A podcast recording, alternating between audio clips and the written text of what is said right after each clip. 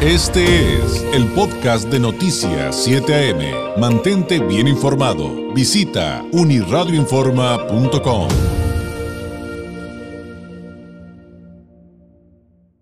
Como todos los miércoles, el maestro Gonzalo Manrique Ábalos, consultor y maestro en políticas públicas, director de IDBC Consultores, analista político, experto en campañas electorales, para hablar cómo va el proceso electoral en los Estados Unidos. Gonzalo, ¿cómo estás? Muy buenos días.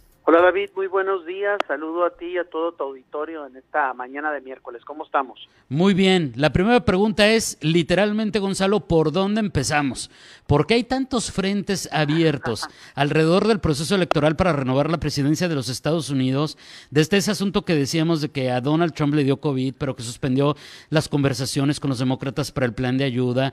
¿Cómo van las encuestas? Los votos por correo, el asunto que, que las casas calificadoras dicen respecto respecto hacia dónde se tendría que inclinar el voto para, pues, para una recuperación económica, hasta que hoy en la noche pues, van a debatir Kamala Harris y, Mike Pence.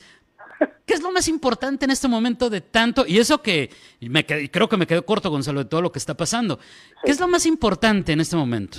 Creo que una semana muy intensa, pues el tema más importante es el, el COVID del señor presidente de la República, que pues desgraciadamente lo contrae y se viene una escenificación de toda la red de contagio y dando como un escenario a todos los norteamericanos lo vulnerables que estamos ante esta pandemia, ¿no? Que a cualquier persona le puede suceder, más al presidente que se ha mostrado reacio en eh, admitir que el COVID es una cuestión que manejó mal, que no ha admitido medidas correctas y que la mayoría de la población, más o menos el 60, 70% de la población cree que no ha manejado de manera correcta la pandemia. Entonces es un tema que le pega de manera negativa, por eso es que vemos que a marchas forzadas se levanta de la cama y ayer aparece como en una imagen de generar fortaleza, ¿no? Que yo creo que pues el presidente debe de cuidar su salud, ¿no? Que es lo principal. Lo otro que mencionas, que es el tema que ayer tuitean, me imagino que desde su casa a cama eh, parar las negociaciones del estímulo fiscal, del nuevo paquete de estímulo fiscal, porque no se ponen de acuerdo, creo y pienso que tiene que ver con el jaloneo que traen por elegir a la ministra de la Suprema Corte que suple a Ginsburg, que, que falleció hace unos días. Y bueno, creo que este tema, pues hay que reconocer, hay tres senadores que contrajeron COVID y pues que ya dijo uno que va en traje de astronauta a votar porque esa votación tiene que ser presencial. Entonces creo que les vino a complicar a los republicanos un poco también todo este tema del COVID. Eh, tercero, las encuestas en general, David, siguen marcando una clara tendencia hacia Joe Biden. Posterior al debate, se fortalecieron en todos los números Joe Biden, muy poco, pero no hubo una mejoría de Donald Trump en ninguno. De hecho, el 70% también de los norteamericanos, el 69% está en desacuerdo de cómo se manejó incluso la información del COVID del propio presidente. Entonces, vemos que no han sido unos días fáciles para la campaña de Donald Trump. ¿Qué puede pasar? Hay un récord de 4 millones de votos que ya fueron emitidos por medio de correo. A estas fechas, hace cuatro años solamente 400 mil lo habían hecho se presume evidentemente que la gran mayoría, el 60-70% de estos votos son demócratas, entonces estamos hablando quizá de un escenario donde el día 3 de noviembre tengamos una elección donde se empiecen a contabilizar los votos presenciales, que en su mayoría son a favor de Donald Trump, y conforme pasan los días y se van abriendo los votos que llegaron por correo, empiece Joe Biden a subir y cambie esto y se revierta la elección. Entonces, por eso lo importante de que Donald Trump ha estado desacreditando los votos por correo, porque pues será una estrategia que le funcionará al momento que ustedes vean el 4, 5, 6 de noviembre, cómo empiezan a cambiar los cómputos en los estados a favor de Joe Biden. Algo así como lo que pasó en California, ¿no? Que iba muy abajo y cuando llegaron todos los votos por correo, Joe Biden se puso más pegadito de este de Bernie Sanders en las internas. Así va a pasar, ¿no? Entonces, este es un escenario que se tiene que de una vez avisar y creo que los republicanos tratarán de manejarlo como que fue un fraude electoral. Pero en todas las encuestas, incluso el Senado está muy en juego a favor de los demócratas, es decir, pueden perder el control incluso del Senado los republicanos. No, hay estados como Carolina del Norte que está muy fuerte, eh, Joe Biden por cuatro puntos, incluso Florida está más endeble, Arizona está muy fuerte, Ohio están empatados, Iowa aquí incluso están empatados, y los del cinturón de acero, Pensilvania, Michigan y Wisconsin están con números muy sólidos a favor de Joe Biden. Entonces, en el tema de las encuestas sí, pero entendamos que el resultado va a tardar días por el tema de los votos, ¿no? Claro. Oye, en una pregunta por partida doble. Sí. ¿Qué tan amplia es la brecha entre Biden y Trump en esas encuestas en, en promedio? Y dos, ¿qué tan acertadas han sido en los últimos procesos electorales? Porque, por ejemplo, en el caso de México, prácticamente todas las encuestas le dieron el gane a López Obrador en su momento y el error estuvo en el margen, ¿no? O sea, si arrasaba o qué tanto arrasaba en algunas de las encuestas, pero prácticamente todas le daban el gane a, López Obrador. Si trasladamos esto al proceso actual de los Estados Unidos, ¿qué, podemos decir de las casas encuestadoras allá? Hillary ganó de acuerdo a lo que decían las encuestas, gana con unos 2, 3 puntos de ventaja, que son como 3, 4 millones de votos, 3 millones de votos gana, ganó, la encuesta dijo que iba a ganar. Aquí el problema, recuérdenlo, hay todo el auditorio, no es ganar el voto popular, es ganar en los estados donde los votos de los números del colegio electoral te den los 270 votos que necesitas para ser presidente de la República. Entonces, aquí David ya es más ahorita estratégico, es la campaña se está desplegando en, insisto, Wisconsin, Michigan, Pensilvania es el estado clave. Yo pienso que quien gane Pensilvania gana la presidencia. La Florida, Arizona, Nevada, Carolina del Norte, que está pegado a Virginia y Virginia está muy fuerte con Joe Biden.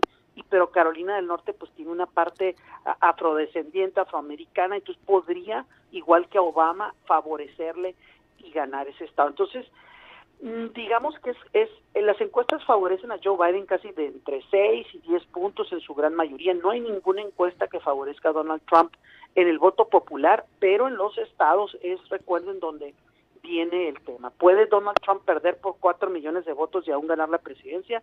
Sí, si gana los estados correctos. Entonces, pues no nos debemos enfocar en el general, sino en las de estos estados que les vengo mencionando y hasta ahorita se ven estables. Lo importante es la cantidad de votos. Por ejemplo, en Carolina del Norte están emitiendo fallos las cortes para no permitir el voto a través de correo o para algunos grupos minoritarios se les dificulte el voto. Entonces, si logran inhibir el voto en Carolina del Norte, aunque Biden gane por un gran margen, pero si Carolina del Norte lo gana Trump, pues le complica el camino a Joe Biden o se lo facilita a Donald Trump. Entonces aquí ya si quieres la otra semana podemos platicar de los 10 estados que son los que, 10, 8 estados que van a determinar la elección, pero ahorita el camino le pinta muy bien a Joe Biden en general, ¿no?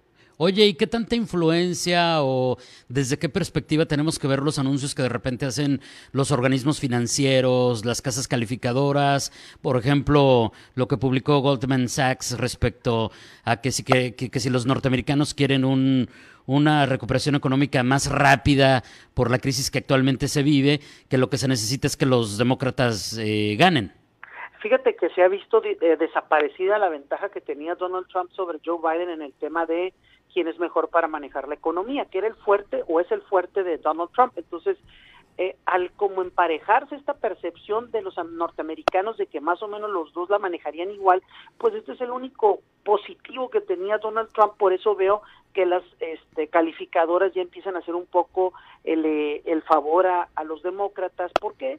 Porque es, digamos, el único punto donde podríamos decir están en empate, ¿no? Y yo creo que Donald Trump manejó bien la economía, el tema de la pandemia, pues no, y los otros temas creo que son, han sido su forma desafortunada de cómo ha gobernado, pero en general creo que el tema económico pues lo ha sabido estimular bien y se lo reconocen o se lo reconocían la mayoría de los norteamericanos, ahora ya lo ven muy parejo, ¿no? Entonces, yo creo que es parte de esta generar la confianza porque como te digo, va a haber un ganador el día 3 de noviembre, pero conforme pasen los días y se terminen de contar los votos, Joe Biden resultará electo o victorioso. Entonces, lo importante es ir generando confianza en los norteamericanos. Con lo, el bombazo del día de ayer de no emitir el cheque del estímulo fiscal, pues desafortunadamente mandas una señal equivocada a las bolsas, ¿no? oye, la, la, la pregunta que todo el mundo se hace, hablando del punto de vista económico y el desarrollo en esa materia, el empresariado, obviamente la generación de empleos, pues todo lo que tiene que ver con la economía de la ciudadanía. Ahí ya nos explicaste, ya se emparejaron, a Trump no le fue mal, ok, perfecto. Pero cuando lo vemos desde acá, Gonzalo, y decimos, bueno, ¿y a México qué le conviene? Porque han, atacado, tú, has visto cómo han atacado mucho, curiosamente, a, Joe Biden, más que a Trump, desde, desde nuestro país, bueno, de, lo que yo he visto hasta el momento. Pues, pues es que yo creo que si vamos a seguir consumiendo carbón y petróleo, pues, y si nuestra economía va a estar en, esos modelos, pues lo más lo, lo, más compatible es que permanezca Donald Trump, ¿no? Yo creo que es una pregunta que se contesta sola, ¿no? Pero bueno, ese tema lo podemos dejar para otro tiempo. Por último, David, antes de cerrar, me gustaría decirles, hoy es el debate de los candidatos a la vicepresidencia. Hoy, más que nunca, es un tema muy relevante porque tanto Mike, este, Mike Pence o Kamala Harris podrían resultar siendo presidentes de la República supliendo a Joe Biden o a Donald Trump. No les estoy echando ni deseándoles nada a ninguno, pero tanto el tema del COVID, los dos tienen pues una edad, digamos, pegándole a los 80 años, los dos, 78 y 76, eh, más o menos, este, digamos que hoy más que nunca es muy importante saber quién supliría al, al presidente más importante de este globo del mundo, ¿no? Que entonces y escuchar la agenda de los dos creo que es muy importante. Yo creo que Mike Pence no debería estar haciendo campaña porque porque alguien tiene que estar al frente de la Casa Blanca. Este, mucho de la resistencia de Donald Trump de no cederle mientras estuvo hospitalizado por no mostrar una señal de debilidad, se me hace más una cuestión de ego y vanidad, pero bueno, pero hubiera sido lo correcto. Hay que ver si Kamala Harris también hoy está lista para ser presidente de la República en caso de que Joe Biden algo le pasara, ¿no? Oye, pero sí se espera, a diferencia de lo que vimos con Trump y Biden, un debate de mayor nivel. Sí, porque contrastan completamente conservador contra liberal, pro pro aborto, antiaborto, matrimonios igualitarios contra contra matrimonio, o sea, es un contraste hombre, mujer, afroamericana, blanco del del, del este de lo más este centro centroeste que hay y acá en lo más californiano, en la costa, son dos perfiles muy diferentes, ¿no? Hombre, mujer, ya si quieren verlo también, ¿verdad? Y vamos a ver este, que salgan chispas, ¿no? De entrada el tema de que no quiso usar el plexiglas este Mike Pence y Kamala Harris dijo, "No, yo sí no estoy cubierta de un este, vidrio templado porque pues este señor pues está en contacto con alguien que tiene COVID, ¿no? Entonces, desde ahí ya viene un contraste, ¿no? Claro, no, pues yo como Kamala, yo hubiera pedido mi, plexiglas, pero segurito. O sea, mientras son perros son manzanas, oye, no es cosa, no es cosa menor la cantidad de muertos que hay en Estados Unidos por, por el coronavirus, como, como para que salga el presidente y diga que no pasa nada, ¿no? 210 mil, yo creo que sí, es, un, es, es, gran parte del tema que este se le viene a complicar. Pero vamos a estar atentos eh, del debate y la semana que entra platicamos y vamos a ver si va a haber un segundo debate entre Trump y Biden, que Trump ya dijo que sí, Biden dice que pues que espérate a que termines la cuarentena, ¿no? Pero este vamos a ver el de hoy, creo que se antoja muy interesante.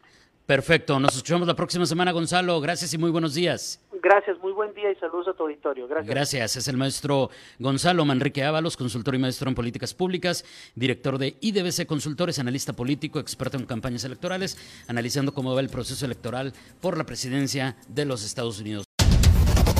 Este fue el podcast de Noticias 7am. Mantente bien informado. Visita unirradioinforma.com.